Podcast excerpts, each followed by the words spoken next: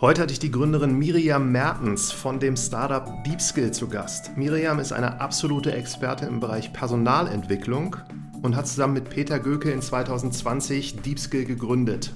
DeepSkill ist die Plattform für digitale und ganzheitliche Personalentwicklung und das Startup zählt mittlerweile zahlreiche große Namen zu den eigenen Kunden. Ich habe sie befragt, wie sie die Kunden gewonnen hat. Hauptsächlich ging es bei ihr um Content Marketing und auch um B2B Direktvertrieb. Wir haben auch genauso darüber gesprochen, was Gründerinnen und Gründer, die nicht so ein großes Budget haben, schon bei dem Thema Personalentwicklung beachten können.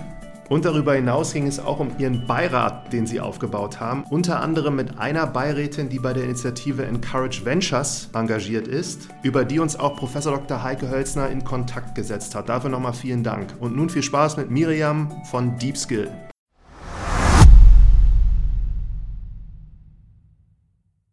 Willkommen zu einer neuen Folge und ich habe heute eine Gründerin zu Gast, Miriam Mertens und das Startup heißt DeepSkill. Hallo Miriam. Hallo Martin, vielen Dank für die Einladung. Sehr gerne. Also du bist eine, ich habe es mal gesehen im Vorfeld, eine gestandene Managerin schon und hast schon so viele Sachen vorher gemacht. Am besten wäre, du stellst dich am Anfang einmal kurz selber vor, auch wo du studiert hast und wie du dann quasi bis zur Deep Skill Gründung so gekommen bist. Ja, sehr gerne. Ähm, in der Tat bin ich nicht so die ganz typische Gründerin, die vielleicht direkt nach der Uni, äh, nach dem Studium die Gründungsidee verfolgt. Ich habe in der Tat eine ganz klassische ja, erstmal Konzernkarriere gemacht. Also ich habe nach dem Abi ähm, sogar erstmal eine Ausbildung gemacht als Fachinformatikerin, weil ich irgendwie dachte, das war so die 2000er, was mit Computern im weitesten Sinne wäre doch ganz spannend. Ähm, habe dann schnell gemerkt, mir fehlt so ein bisschen der Setting zum Programmieren, also der Kontext, der betriebswirtschaftliche Kontext. Habe dann BWL studiert ähm, und das hat mich erstmal in die Beratung geführt, ähm, klassische Strategieberatung. Ich habe aber immer meine Liebe damals schon für Digitalisierung, digitale Geschäftsmodelle ähm, gefunden gehabt und das eben auch in der Beratung dann viel gemacht. Ähm, da hat mich der Weg dann in den Konzern in der Tat äh, geführt und da habe ich in einem großen IT-Outsourcer, in einem internationalen, die äh, Strategie einige Zeit gemacht, verantwortet, Business Development, also verschiedene Bereiche, zuletzt den Bereich für Startup-Kooperation, der mich nochmal an das Thema Gründung und Startups ganz nah rangeführt hat. Da haben wir das, das größte deutsche Startup-Programm gelauncht, konzipiert, ähm, ja dann gelauncht, ähm, Startups gewonnen. Das hat mir sehr viel Freude gemacht. Ähm, aber mich hat das Thema Unternehmersein immer sehr getrieben. Also ich bin sehr gerne mein eigener Herr und verfolge meine eigenen Konzepte sehr, sehr gerne. Und das hat mich dann letztendlich auch dazu bewogen, da einen Cut zu machen und wirklich Fulltime das Thema eigene Gründung anzugehen. Ja, und bevor du jetzt DeepSkill gemacht hast, hast du noch eine andere Gründung gehabt. Was war das für ein Thema? Ja, ich habe auch während des Jobs viel äh, parallel sogar gemacht. Also ich habe schon während meiner ähm, Programmiererzeit eine kleine App-Agentur mit drei Mann ähm, gegründet. Das haben wir so zwei Jahre lang gemacht. Würde man nicht klassisch Startup nennen, aber da haben wir sozusagen ähm, neben dem klassischen Job gearbeitet. Und ich habe dann später während der Konzernzeit zwei, drei Startups in Beiräten begleitet, als Mentorin begleitet ähm, und habe dann aber in der Tat zunächst mal eine ähnliche Geschäftsidee versucht im, im Privatkundensegment. Also was ähnliches, was wir jetzt machen, Online-Coaching-Programme, Weiterentwicklungsprogramme für Privatpersonen, was eine spannende Zeit war, super lehrreich hat für uns letztendlich von der Geschäftsidee, vom Geschäftsmodell nicht funktioniert. Ähm, aber ich sage auch immer, ich wäre nie da, wenn ich das nicht gehabt hätte und da auch nicht ganz viele Learnings rausgezogen hätte. Ja, spannend. Und dann hast du, wie hast du Peter kennengelernt, dein Mitgründer jetzt? Wir haben uns über unser Hochschulnetzwerk in der Tat kennengelernt. Also wir haben beide einen MBA gemacht an der WHU, ähm, aber nicht gleichzeitig, also kannten uns aus der Zeit nicht. Und ich habe, ähm, ich habe dann zunächst mal diese Idee, persönliche Weiterentwicklung ähm, für Privatkunden, habe ich mich eben entschieden, das passt so nicht und mich entschlossen, das für Unternehmen zu machen, für Unternehmen anzubieten. Das ist auch die Welt, aus der ich komme, B2B, die ich immer gemacht habe vorher ähm, und habe da schnell gemerkt, das ist doch das, was für mich besser passt und was vom Produkt auch besser passt. Und habe dann ganz klassisch über eine Ausschreibung im Hochschulnetzwerk jemanden besucht, der Lust hat, das mit mir zusammen zu machen. Und da hat sich der Peter gemeldet. Obwohl ihr euch nicht kanntet? Genau, obwohl wir uns nicht kannten, ja. Wir haben dann einfach Gespräche geführt, ähm, mehrere. Und ähm, ja, wie, wie wenn man sich so kennenlernt für einen Job, ähm, gemeinsam gemerkt, hey, das könnte richtig gut passen von den Werten, aber auch von Skills, die komplementär sind und haben gemerkt, das könnte eine richtig gute Sache werden. Beschreib mal die Idee, wie sie damals war, als du gesucht hast.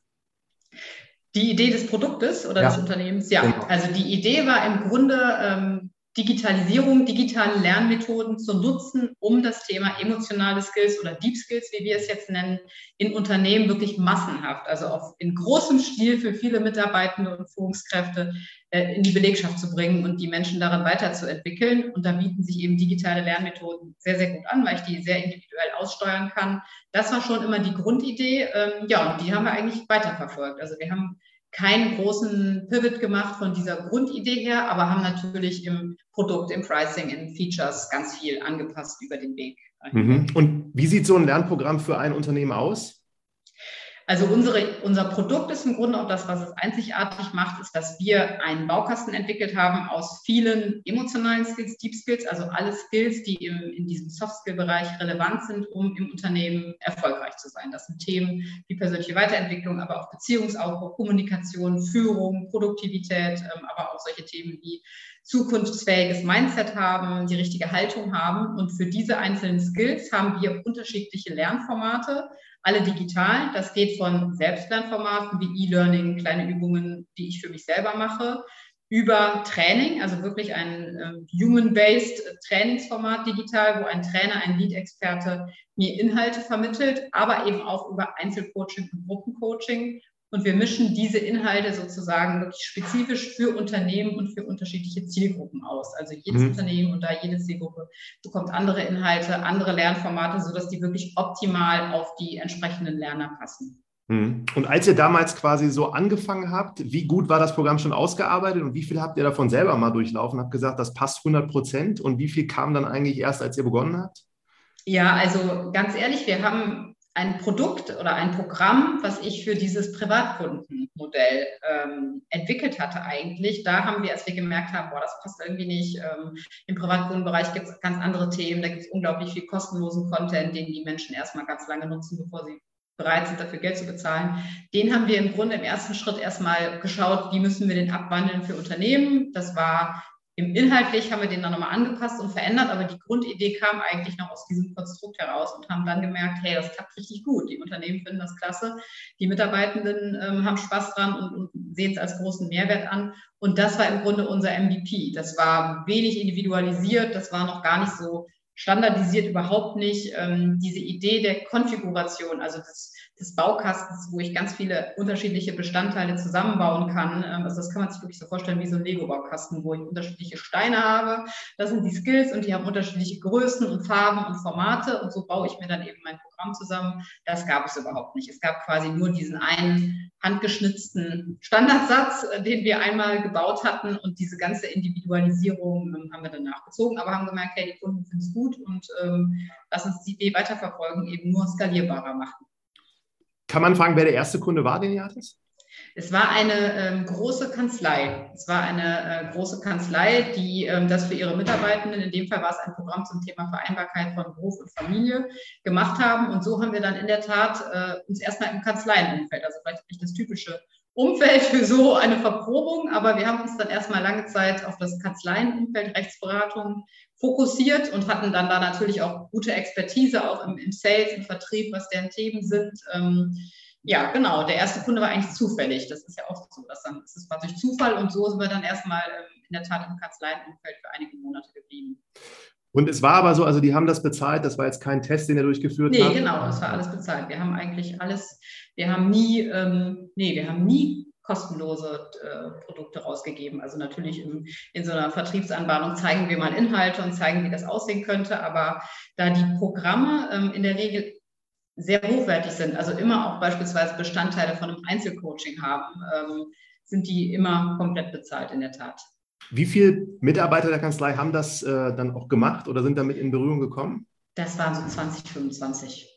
Ja, und die menschliche Komponente, die ihr heute so über auch Coaches abbildet, das habt ihr selber gemacht am Anfang. Nee, da haben wir in der Tat äh, auch schon von Anfang an das gleiche Konstrukt gefahren. Also haben, wir haben, wir sagen eben, wir sind nicht gut in allem, wir können nicht in allen Themen gut sein. Ähm, und es gibt eben Experten für jedes, auch für jedes dieser Deep Skills, für jeden, jedes dieser Themen. Und es gibt auch unterschiedliche Menschentypen, also unterschiedliche Unternehmen und dann Mitarbeitende ja, brauchen vielleicht auch andere Trainer und Coaches und das passen wir eben immer individuell an. Hatten ganz am Anfang natürlich eine Coachin, eine Trainerin, die das in dem Fall gemacht hat, ähm, mit der wir auch gemeinsam die allerersten Inhalte entwickelt haben. Ähm, insofern haben wir das ganz selber als Coach oder Trainer nicht gemacht. Mhm. Und wenn ich mir das Programm jetzt nochmal vorstelle, also das sind hauptsächlich dann Führungskräfte und wenn die das durchlaufen haben, dann können sie zum Beispiel besser in andere Leute sich reinversetzen oder besser kommunizieren und all diese Sachen machen, die man eigentlich normalerweise äh, tun muss, damit es eine erfolgreiche, agile und zukunftsgerichtete Organisation ist.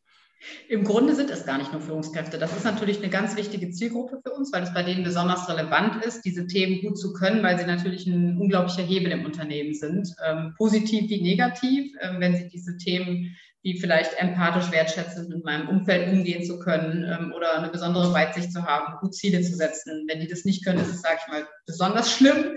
Aber grundsätzlich sind die Programme wirklich für alle geeignet. Also das geht vom Azubi, ähm, Berufseinsteiger bis zum Mittelmanagement. Das, da endet es in der Regel, weil ähm, ja, Top-Management häufig dann nochmal eine ganz individuelle Betreuung äh, möchte. Mhm. Aber es ist wirklich durch dieses Baukastensystem nutzbar für alle Level. Also die, die Ausgestaltung der Lernmethoden ist unterschiedlich und natürlich auch die Inhalte. Also bei Azubis fange ich eben mehr bei Basisinhalten an und mache vielleicht weniger Einzelcoaching oder gar kein Einzelcoaching, nur Classroom, Training und E-Learning. Je höher das geht, je senioriger, umso weniger E-Learning beispielsweise ähm, nutzen wir, weil wir einfach die Erfahrung gemacht haben, trotz dieses E-Learning-Booms, den wir natürlich sehen im, im Bildungsmarkt, nutzen es einfach. Die Nutzungsraten sind extrem schlecht, vor allem je höher ich in der Organisation gehe. Deswegen setzen wir das in dem Fall zum Beispiel ganz wenig nur ein. Und so mhm. können wir aber wirklich alle Zielgruppen im Unternehmen ähm, über alle Branchen letztendlich hinweg, für die diese Skills relevant sind, aber das sind sehr, sehr viele, äh, anbieten. Mhm. Und es ist schon so, ein Unternehmen nutzt das, fängt an und ist irgendwann fertig oder ist das eine dauerhafte quasi Nutzung? Äh, das ist im Grunde eine dauerhafte Nutzung. Das bedeutet zunächst einmal, ähm, es gibt anlassbezogen, oft ist das zum Beispiel eine Beförderung, ein Job-Einstieg kann das sein, eine besonders komplexe Situation, kann auch sowas sein wie ähm, eine private Änderung, die Geburt eines Kindes. Ich bin plötzlich nicht nur ähm, Mitarbeiter, sondern auch Vater, der irgendwie mit dieser besonderen familiären Situation umgehen muss. Also irgendein Event in meinem Leben führt häufig dazu, dass ich einen besonderen Weiterentwicklungsbedarf habe. Den decken wir erstmal mit diesem Programm ab, aber in der Regel geht es danach weiter, aber auf etwas niedrigerem Niveau. Also das bedeutet, die, die Teilnehmenden bekommen weiterhin Inhalte, bekommen weitere Hilfestellungen bei ihren Themen, ähm, bekommen eben auch Workhacks, Tipps, wie sie mit bestimmten Situationen umgehen. Ähm, wenn sie möchten, bekommen sie auch weiterhin Einzelcoaching. Aber ich glaube eben daran, ja, es, wird, es gibt lebenslanges Lernen und Lernen muss dauerhaft stattfinden, aber es gibt trotzdem immer wieder Phasen, wo ich hohen Weiterbildungsbedarf habe und auch eben für mich selber dann Ressourcen freisetze und priorisiere, um mich da weiterzubilden. Also insofern ist das sozusagen so eine Wellenbewegung, die aber nie auf Null runtergeht. Mhm. Sag doch mal so ein bisschen in deutschen Unternehmen, was da so personalentwicklungsmäßig der Status quo ist. Also ich frage mich die ganze Zeit, wenn ihr das begonnen habt, wie viel Wettbewerb gab es da? Was äh, investieren eigentlich Unternehmen für ihre Mitarbeiter? Gibt es da so vergleichbare Sachen? Also es ist natürlich schwierig, über einen Kamm zu scheren, aber ich stelle definitiv fest, dass es äh, eine Veränderung in der Nachfrage gibt, ähm, über die letzten Jahre, auch seitdem wir das machen, sicherlich auch durch Corona und die ganzen Krisen, die wir da alle so erleben, die persönlichen Krisen. Natürlich auch äh, War for Talents ist ein ganz großer Trend, der uns sehr stark beeinflusst. Ähm, wir sehen Unternehmen, die fast gar nichts machen im Bereich Soft Skills oder vielleicht mal das Top-Management Einzelcoaching oder das Kommunikationsseminar alle fünf Jahre im Team. Das gibt es. Es gibt aber natürlich auch Unternehmen, die sehr, sehr viel machen. Wir sehen aber definitiv einen Anstieg grundsätzlich in diesen, was manche Future Skills nennen oder wir eben Deep Skills, emotionale Skills. Und das liegt aus meiner Sicht daran, dass ja das Umfeld immer komplexer wird. Die Belastung, sei es an eben eine Corona-Pandemie, ein Ukraine-Krieg, das sind alles Dinge, die auf uns ähm, einwirken, die uns auch ein Stück weit belasten natürlich, wo wir Unterstützung durch solche Skills benötigen. Ähm, wir sehen natürlich auch einen Shift weiterhin Stück für Stück und auch ganz stark natürlich nochmal getrieben durch die Pandemie zu äh, digitalen Formaten. Ähm, klar, in der Pandemie war das natürlich sowieso äh, nicht anders möglich, aber wir stellen beispielsweise jetzt auch nach der Pandemie nicht fest, dass die Unternehmen zurückgehen oder irgendwie sagen, ich mache mein klassisches äh, On-Site-Campus-Training, wie ich das vielleicht früher gemacht habe, die drei Tage bei mir auf dem Werksgelände oder sowas. Sehen wir nicht. Also wir sehen eher, dass der Trend dahin geht, zum Beispiel lieber die richtige Zielgruppe, die richtigen Mitarbeitenden im Unternehmen zu clustern und nicht die, die an einem Standort sitzen, sondern äh, dann kann das auch lokal verteilt sein, was wiederum digitale Formate ähm, mit sich bringt.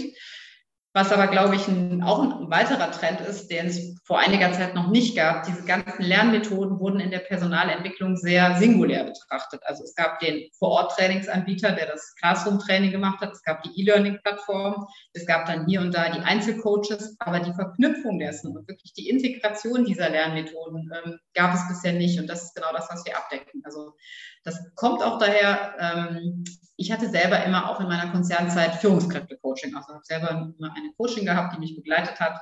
Das war extrem hilfreich. Deswegen habe ich auch gedacht, boah, ich muss das mehr in die Welt bringen. Aber ich habe hab es ein Stück weit auch ineffizient empfunden, weil ich kam zu der Coachin, hatte keine Zeit und sie hat immer erstmal irgendwas zehn Minuten als Flipchart gemalt und ähm, mir erklärt, wie irgendein Modell ist. Und ich dachte immer an meinem Zeitdruck, ähm, das hätte ich auch mir jetzt kurz angucken können als Video fand aber das Coaching selber extrem gut. Und so habe ich gedacht, boah, das müsste man irgendwie verknüpfen. E-Learning und Coaching mit der Übung und nicht immer alles so singulär. Und das mhm. stellen wir auch fest. Also auch im amerikanischen Markt gibt es äh, Akquisitionen im AdTech-Bereich, die genau das zeigen. Die äh, Unternehmen kaufen nicht mehr Methoden, sie wollen ein Skill kaufen, eine Fähigkeit, aber nicht äh, eine Methode. Und das genau mhm. decken wir eben auch ab. Aber wenn die das im Einsatz haben und die machen ihre ganzen Übungen, wie kriegt ihr mit, dass die üben und gibt da jemand Feedback? Das ist dann der Coach? Äh, ja, ganz guter Punkt, ganz relevanter Punkt. Thema Messbarkeit ist immer ein ganz großes Thema, was wir auch in unseren Gesprächen natürlich mit Kundenunternehmen haben. Da ähm, haben wir uns, also zunächst mal am Anfang haben wir einfach nur gemessen und die Teilnehmer selber bewerten lassen, wie zufrieden sind sie denn ähm, mit dem Training, was sie hatten, mit den Inhalten, die sie bekommen haben. Ähm, und natürlich merken wir auch, wie viele Coachings abgerufen wurden, ähm, ja, wie die Anwesenheit war. Also diese, diese Daten ziehen wir natürlich auch. Aber haben eben schnell gemerkt, das ist letztendlich nicht das, was relevant ist. Es ist nicht relevant, ob der Teilnehmer zufrieden war. Auch, das ist ein Hygienefaktor. Es ist aber viel wichtiger, ob er eine Verhaltensänderung in den Alltag mitnehmen kann. Also ändert sich wirklich was im Doing, im Job und das vielleicht auch über das Programm hinaus. Deswegen haben wir einen sogenannten Key Behavioral Approach ähm, selber entwickelt. Das bedeutet, wir entwickeln zunächst mal und priorisieren zunächst mal mit unseren ähm, Kundenunternehmen, also auf, auf Organisationsebene, was sind eigentlich die KPIs, also die strategischen Ziele, die erreicht werden sollen und was sind daraus abgeleitete Zielverhaltensweisen? Also was folgt, wie soll, wenn ich zum Beispiel agil arbeiten möchte, ich möchte hm. mehr ja, agiles Arbeiten haben. Was heißt das denn? Wie bin ich denn einfach agil jetzt hier so im Meeting? Was mache ich da ganz genau?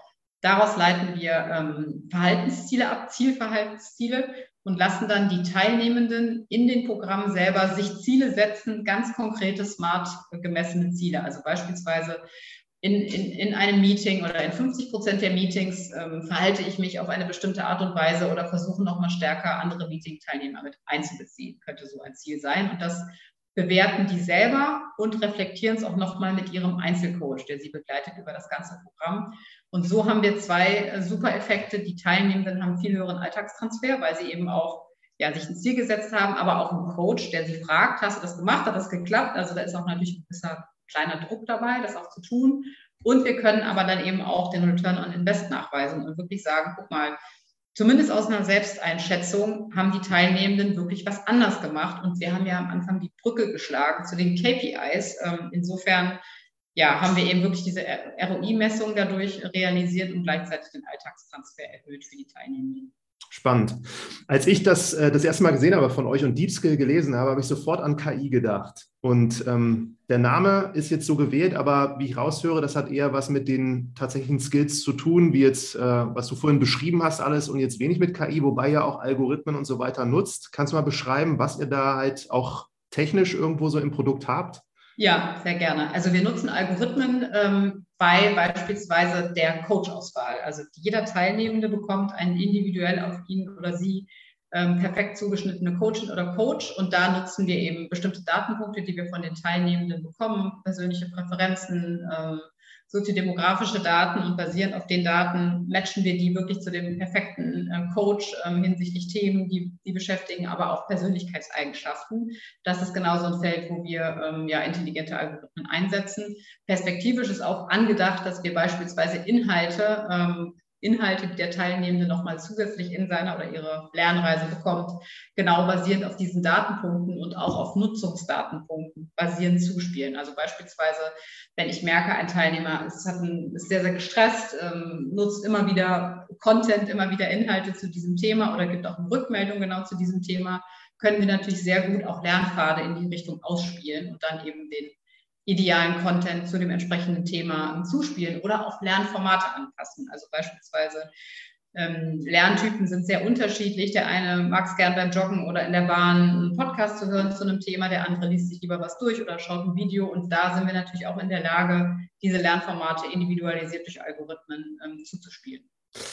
Das klingt wirklich alles sehr interessant. Also ich hatte damals auch über Kompetenzen von Gründerinnen promoviert und habe mich da so oft mit mhm. Persönlichkeitseigenschaften auseinandergesetzt. Dieses Kompetenzthema ist ja so, man sagt, Kompetenzen kann man lernen, habe mir aber trotzdem immer wieder die Frage gestellt, sowas wie Empathie. So kann ich jemanden, der null empathisch ist, beibringen, wie man empathisch ist. Und so all die Sachen mit Kommunikationsfähigkeit mir immer eingeläust, kann man jemandem beibringen, besser zuzuhören, besser zu antworten. Aber wie würdest du das beantworten jetzt mit euch? Gibt es da so Sachen, die wirklich schwer zu vermitteln sind? Ja, auch gute Frage, die, die, wir auch gestellt bekommen. Ich antworte natürlich ja, aber glaube auch daran. Ja, man kann das trainieren, aber selbstverständlich hat jeder andere Persönlichkeitseigenschaften und andere Voraussetzungen. Das ist wie bei vielen anderen Dingen auch. Manche haben Talent für bestimmte Dinge, das vielleicht angeboren ist oder durch, durch Erziehung vermittelt wird, durch das Umfeld vermittelt wird.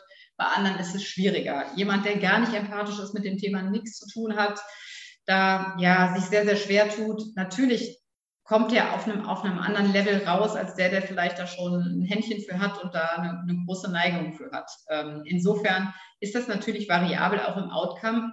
Nichtsdestotrotz ist also meine absolute Überzeugung, wir müssen irgendwo starten. Ne? Also wenn das Thema für die Person wichtig ist und ähm, für die entsprechende Rolle wichtig ist, ähm, dann muss ich natürlich schauen, was ich da machen kann.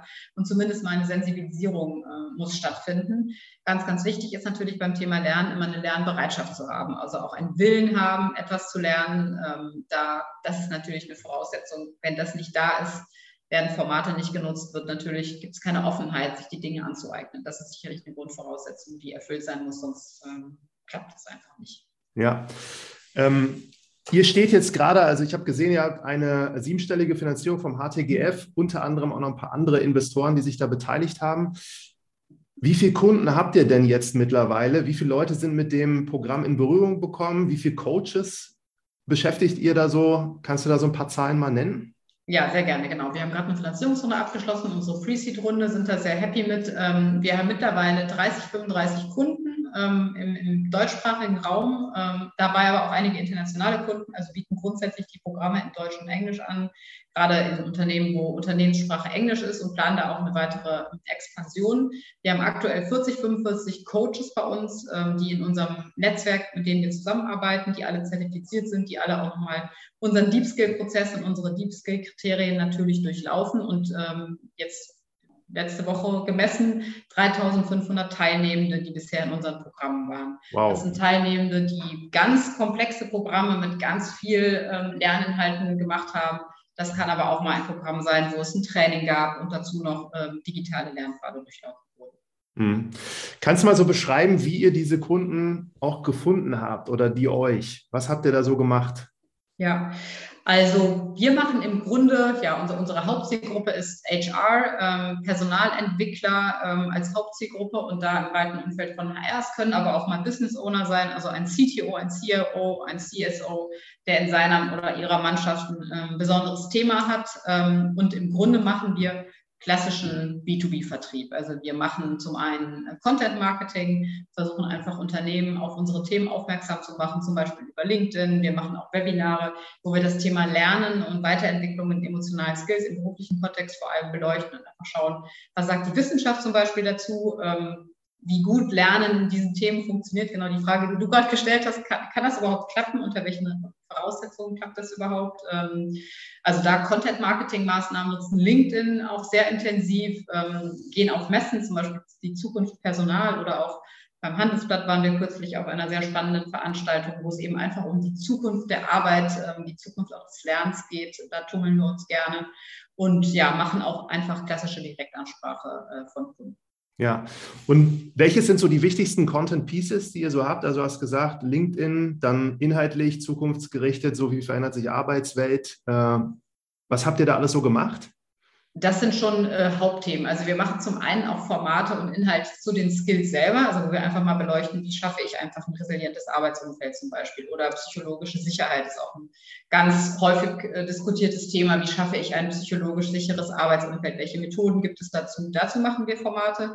Dann aber auch, ähm, ich sage mal, lernstrategische Formate, wo es darum geht, wie sieht die Zukunft des Lernens aus und auch, wo gerade erst so diese Awareness kommt, dass nicht nur Top-Management diese Skills braucht oder vielleicht nur Führungskräfte, sondern wirklich alle oder fast alle, machen wir viel dazu, naja, wie kann das denn überhaupt funktionieren? Wie geht das überhaupt? Ähm, wenn ich feststelle, ich kann nicht Kommunikation oder Empathie ist ein gutes Beispiel, durch Anschauen eines E-Learning-Videos lernen. Es liegt eigentlich auf der Hand, dass es nicht funktionieren kann es wird trotzdem fast immer so gemacht oder so versucht in Unternehmen. Zu solchen Themen machen wir auch Formate. Also wie funktioniert zum Beispiel auch unser Gehirn und unsere Psychologie?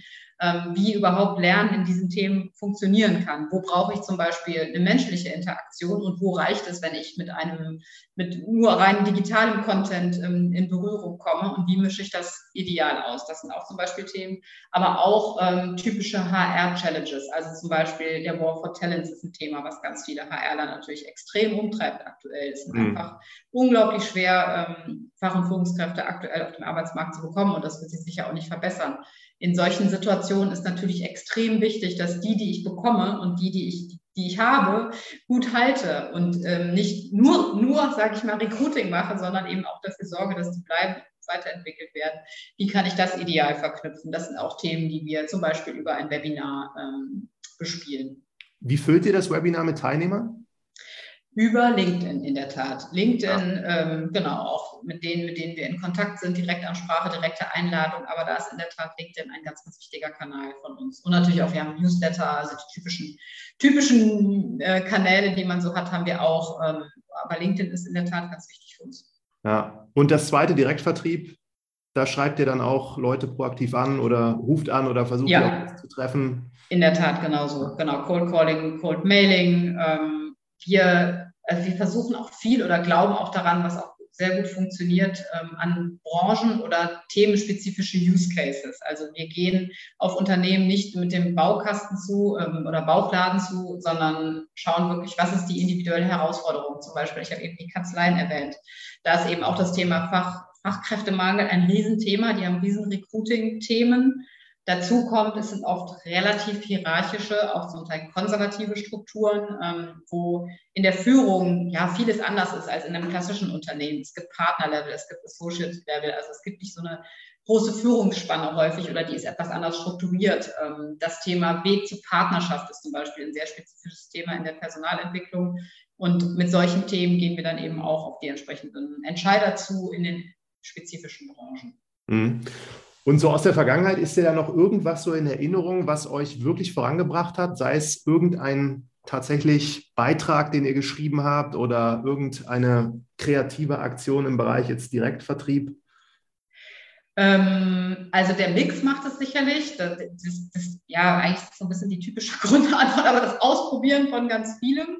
Es ist auch, hat auch viel nicht geklappt. Ähm, ja, es, wir hatten das, das erste Webinar haben wir sehr, sehr guten Zulauf bekommen. Da passte das Thema vielleicht noch nicht so gut, wo wir dann ähm, das entsprechende Feedback dazu bekommen haben. Also wir haben eine Menge ausprobiert und wie gesagt, dann gibt es Sachen, die gut funktionieren und die nicht funktionieren. Ähm, ich glaube, in der ganzen Positionierung hat, hat uns unglaublich weitergebracht, uns spitz und klar zu positionieren und Storytelling zu betreiben. Also das ganze Thema Deep Skills als gesamte Story. Es ist unser Name, es ist unser Logo, ähm, es ist aber auch die Bezeichnung der Skills selber. Und das war für mich auch ein Durchbruch, dass wir das wirklich konsistent aufgezogen haben und diese ganze Story geglättet haben sozusagen. Also auch hier den Bauchladen vermeiden, sondern es gibt ein, ein Problem und wir haben eine Lösung dazu. Ähm, das halte ich aus, aus Marketing- und Positionierungssicht war das extrem wichtig. Habt ihr das ohne fremde Hilfe geschafft oder habt ihr euch da ja, ich habe das Glück, dass ich den Peter, Peter Göcke da als Co-Founder an meiner Seite habe, der aus, ähm, aus der Werbung kommt und da äh, extrem guter Texter ist und genau das als, ähm, als Qualifikation sozusagen mitgebracht hat. Insofern haben wir das alleine gemacht, aber ja, er hat da auch schon ganz, ganz viel mitgebracht. Ja. Ja, spannend. Ich habe noch eine kurze Frage zu den Webinaren. Wenn das Webinar erledigt ist, wie geht es dann weiter? Also was passiert dann? Ja, das Webinar, ähm, da versuchen wir immer echt einen Mehrwert mitzugeben. Also keine reine Produktshow zu machen und irgendwie nur eine Werbeveranstaltung, aber natürlich ein Lead-Generierungsformat. Äh, das ist uns immer ganz wichtig. Also, dass da auch echt ein Mehrwert ist, eine wissenschaftliche Studie oder eine bestimmte Technik, ein Tool, was die Teilnehmenden vielleicht noch nicht kennen. Dann ähm, natürlich gibt es dann Call to Action am Ende und die Einladung, das nochmal spezifisch mit dem eigenen unternehmensspezifischen Case zu eruieren und im Nachgang schreiben wir die Teilnehmenden an und ähm, ja, fragen einfach, ob es spannend war, ob sie nochmal einen Demo-Termin oder einen individuellen Termin haben möchten und ähm, sie bekommen eben dann ein entsprechendes Follow-up, was häufig genutzt wird und natürlich auch manchmal nicht. Sehr spannend. Also auch nochmal zwei Worte an Peter, der jetzt hier heute nicht teilnimmt, aber ich bin auch auf eurer Website gewesen und ich fand das auch alles sehr gelungen irgendwo von dem Logo und den Namen natürlich auch. Ihr habt ja auch, wenn man jetzt so über die Bilder alleine da schaut, steht dann da gleich ein Beispiel von eurem Coach, ein paar, glaube ich, Testimonials, die so ein Lernprogramm durchlaufen haben. Und das sieht schon alles so interessant aus, dass man mit euch da auch gleich Kontakt aufnehmen kann. Funktioniert das so? Dass Doch, das, das funktioniert so. Das, das funktioniert so. Ähm, natürlich muss man erstmal Traffic auf die Webseite bekommen. Ne? Das ist natürlich eine Challenge und das braucht auch einfach Zeit. Also in der Tat haben wir zum Beispiel gemerkt, durch unsere Finanzierungsrunde, die wir abgeschlossen haben, haben wir tolle Presse bekommen. Ähm, da hat sich auch definitiv der Invest in PR-Arbeit gelohnt. Das ist ja immer eine langfristige Sache, die auch nicht sofort funktioniert. Ähm, aber da hatten wir jetzt echt tolle Menschen links im Handelsblatt, in der Personalwirtschaft, also ganz, ganz tolle Medien. Das hat natürlich zum Beispiel unseren Traffic erhöht und, und auch die, die Click-Through-Rates auf die Demo-Termin ähm, sehr, sehr gut erhöht. Das ist natürlich eine Challenge, erstmal die Leute auf sich aufmerksam zu machen. Mhm. Aber das braucht halt auch langen Atem. Also außer man hat direkt ohne Ende Marketingbudget, was in der Regel nicht der Fall ist, hatten wir auch nicht. Aber da einfach dran zu bleiben und konsistent die Story weiter zu erzählen, das ist für mich wirklich extrem wichtig. Mhm. Und die zweite Seite, also mit den Coaches, wie seid ihr da vorgegangen? Die Coaches darzustellen oder zu werben, meinst du? Eher so auch zu, zu holen und euch zu binden, mhm. dass sie da. Ja, ja. Also Coaches, ähm, ja, grundsätzlich haben wir da erstmal so rein vom Prozess her einen, ja, einen, einen Bewerbungs- oder Onboarding-Prozess. Coaches können sich bei uns bewerben. Wir haben Kriterien, die ganz fix sind, also eine bestimmte Anzahl an Coachingstunden, eine Zertifizierung von einem, von einem renovierten Coaching-Institut. Ähm, Business-Erfahrung ist natürlich ganz wichtig, also Erfahrung in den Themen, die wir brauchen und in den Unternehmen und Branchen. Also ich bin schon mal im Wirtschaftskontext eine gewisse Zeit unterwegs gewesen, das sind so Dinge. Und dann ist für uns aber auch ganz wichtig, persönliche Beziehung und eine persönliche Betreuung der Coaches. Also wir machen mindestens zwei bis drei Gespräche mit jedem einzelnen Coach vorab und sprechen erstmal, was ist dein Verständnis auch von Arbeitswelt, von Führung beispielsweise. Da ist natürlich auch wichtig, dass wir Coaches und Trainer haben, die unsere Philosophie vertreten. Wir schreiben ja auch unsere Webseite und das meinen wir auch so. Menschenzentrierte Führung ist uns ein Anliegen, eine menschenzentrierte Arbeitswelt. Und natürlich ist auch der Coach ein Sprachrohr und muss das auch entsprechend ähm, vertreten. Also das ist uns ganz wichtig, so eine Deep Skill, Eignung in den Werten. Ähm, genau, und das funktioniert eigentlich sehr, sehr gut. Wir bekommen ganz viele Coaches über Empfehlungen, ähm, werden selber weiterempfohlen. Ähm, und das ja, muss ich wirklich sagen, funktioniert gut. Es ist natürlich immer wichtig, auch für die Kundenunternehmen, dass wir genau den passenden Coach haben. Also ein Coach, der wirklich in der Branche vielleicht schon mal Expertise hatte auf dem Level und in einem entsprechenden Thema. Ähm, insofern ist dieser Coachpool für uns auf einem hohen Qualitätslevel für uns ganz, ganz wichtig. Allerdings muss ich auch dazu sagen, wir machen nach ja, jedem Programm auch in der Mitte eine Qualitätsbewertung also schauen da eben auch, dass die Qualität wirklich gut ist und wenn das nicht gut passt und wenn das ja vielleicht äh, eben einfach nicht gut passte, dann müssen wir das ändern und ändern das eben entsprechend auch. Werden die eigentlich auch so bewertet dann von den Unternehmen? Die, dieses Einzelcoaching wird bewertet, genau. Es wird nicht nach jeder Einzelcoaching-Session nochmal individuell diese Coachingleistung bewertet, aber in Summe in einem Programm schon. Ja, ja richtig spannend. Jetzt ähm, war ich auch bei eurer Seite, habe gesehen, ihr habt da eure Mitarbeiter und Mitarbeiterinnen dargestellt, dann habt ihr auch einen Beirat. Und ähm, für mich ist das eine sehr spannende Frage, weil du schon so viele Sachen vorher gemacht hast und da glaube ich auch mit einer sehr großen Klarheit und mit viel Wissen rangehst. Dieser Beirat, wie habt ihr den aufgebaut? Und was macht ja, er? Ein Beirat kann ich wirklich jedem Startup empfehlen, ähm, was sozusagen irgendwie vorankommen will. Also der Beirat hatte zunächst mal für uns die Funktion, ja, Expertenwissen und auch Netzwerk in unterschiedlichen Themen uns zu holen. Und da haben wir wirklich genau überlegt, ähm, ja, wen kennen wir natürlich, äh, der uns helfen könnte. Der hat natürlich auch Lust daran, dass es auch eine Win-Win-Situation ist und auf der anderen Seite ähm, Freude macht, einem jungen kleinen Startup da weiterzuhelfen, ganz am Anfang und haben uns wirklich überlegt, wir bräuchten jemanden, der am HR sich gut auskennt, wo wir einfach mal kurz ähm, checken können, ist das aus einer HR-Director-Perspektive, macht das so Sinn, ist das wirklich ein relevanter Need? Haben aber auch geschaut, wo sind Leute, die einfach ein unglaublich gutes Netzwerk in die Wirtschaft haben. Wir haben jemanden dabei, der sich im Bereich digitale Plattform extrem gut auskennt und da einfach aus einer Plattformexpertise auch sowas wie Netzeffekte, wie können wir nochmal andere Plattformstrukturen ähm, nutzen und, und da ähm, eben unsere Plattform entsprechend aufbauen und haben das so, ja, ich würde schon sagen, strategisch gut überlegt ähm, zusammengesetzt ähm, und nutzen diesen Beirat eben als, als Sounding Board, als Gremium, wo wir auch einfach strategische Fragestellungen reinspielen können. Häufig sind die Antworten sehr unterschiedlich. Also es ist nicht so, dass der Beirat da immer eine Meinung hat, aber da muss man natürlich als Gründer sehen, was mache ich damit jetzt? Ne? Also wo ziehe ich was raus? Ähm, was, was bringt uns jetzt weiter? Aber es ist für uns eigentlich immer sehr, sehr hilfreich gewesen. Also einfach diese Chance zu haben, schnell einem sehr erfahrenen, aber dann doch auch sehr diversen Gremium aktuelle Fragestellungen mal zuzuspielen, ähm, ja, wo man auch sehr offen sein kann und einfach sagen kann, das funktioniert jetzt gerade gar nicht. Habt ihr eine Idee, wie wir da weiterkommen können? Und so, insofern ähm, würde ich das jedem Startup empfehlen, ähm, weil ich das extrem hilfreich fand und tolle Sache. Sind die irgendwie incentiviert? Ähm, ein Teil der Beiräte ist kurze Zeit später als Business Angels in unseren Gesellschafterkreis übergegangen. Ah ja. Aber am Anfang war das dann schon, die haben das jetzt einfach angeboten, das zu tun und haben da auch. Ganz am Anfang war das so, ja. Ja, ja, absolut. Weil sie an dem Thema Interesse hatten oder euch schon. Genau, ja. Deswegen meine ich auch, man muss halt ähm, am Anfang schauen, dass es eine Win-Win-Situation ist. Also dass auch, ähm, es gibt ja auch Konstrukte, wo es einen gewissen Virtual Share-Anteil gibt. Ähm, häufig ist ja die Situation, eine monetäre Incentivierung ist gerade in diesen ganz frühen Phasen gar nicht möglich, super schwierig ähm, für so ein Startup. Und wir haben da natürlich auch versucht, ja, was anzubieten. Also auch eine spannende Diskussion und natürlich auch die Vernetzung der Beiräte untereinander kann für den Einzelbeirat super interessant sein, ne? dass sie untereinander sich dann kennenlernen. Das sind alles spannende Persönlichkeiten. Aber auch einfach ein bisschen am Puls der Zeit zu bleiben in so einem AdTech, HR-Tech-Thema war, glaube ich, für den einen oder anderen auch super spannend, sodass das, und man darf es auch nicht überstrapazieren. Ich meine, die kann man auch nicht jede Woche zu einem Thema anrufen, aber ähm, an neuralgischen Punkten, ähm, ja, habe ich das Gefühl, dass das auch eine Synergie war oder ist. Und mitarbeitertechnisch, da seid ihr auch, denke ich, gut unterwegs. Wenn man die ganzen Gesichter sieht, da ist eins irgendwie sympathischer und professioneller als das andere so gefühlt. da hatte ich auch gelesen, dass ihr noch den CTO von Statista, glaube ich, ja, habt. Ist ja. das im Zuge von dieser Finanzierungsrunde passiert? Genau, das ist im Zuge von der Finanzierungsrunde passiert. Nee, das muss ich wirklich sagen. Mit unserem Team sind wir mega, muss ich wirklich sagen, mega, mega happy. Ähm, super happy auf allen Ebenen. Ähm, wir haben wirklich ganz tolles Team da ähm, zusammenbekommen.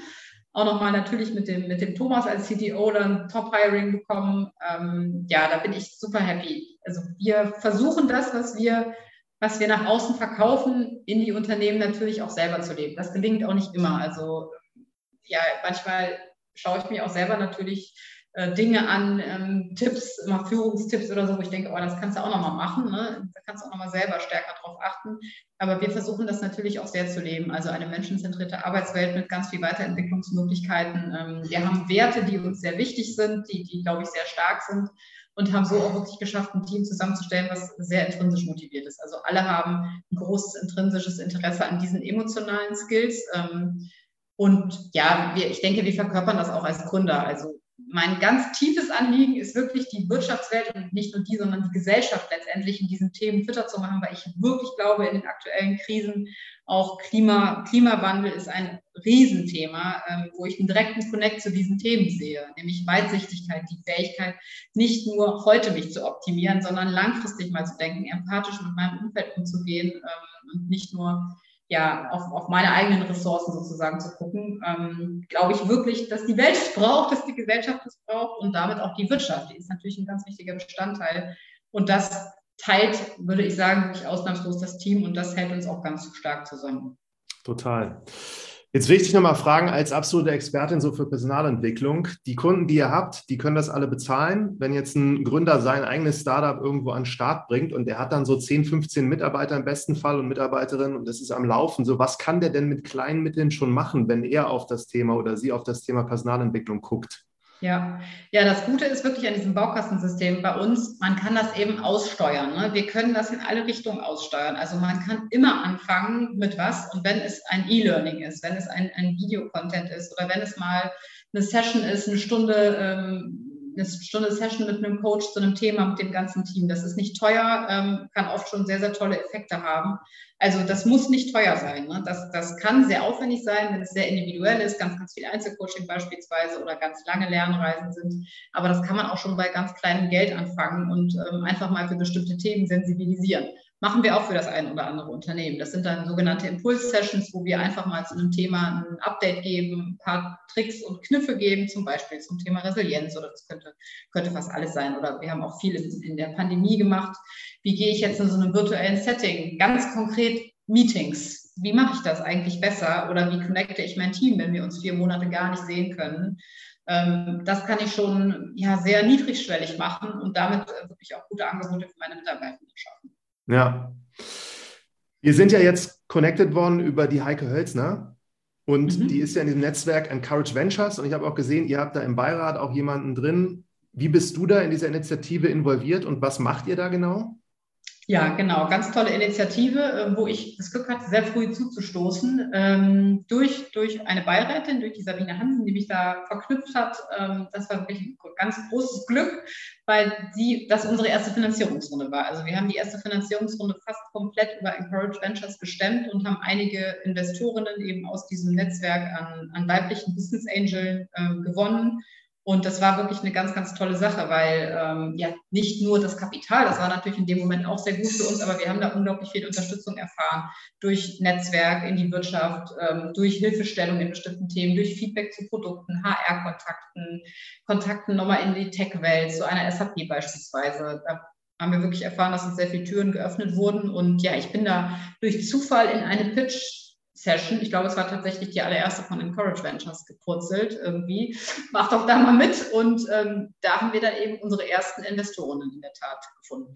Das hat ja gut gepasst. Absolut. ja. ja, toll. Dann sage ich ganz, ganz vielen Dank. Es hat mir sehr großen Spaß gemacht, auch nochmal an die Sheila, die das alles für uns organisiert hat hier. Und ich bin sehr gespannt, wie das bei euch weitergeht und sage toi, toi, toi. Vielen, vielen Dank auch für das Interview.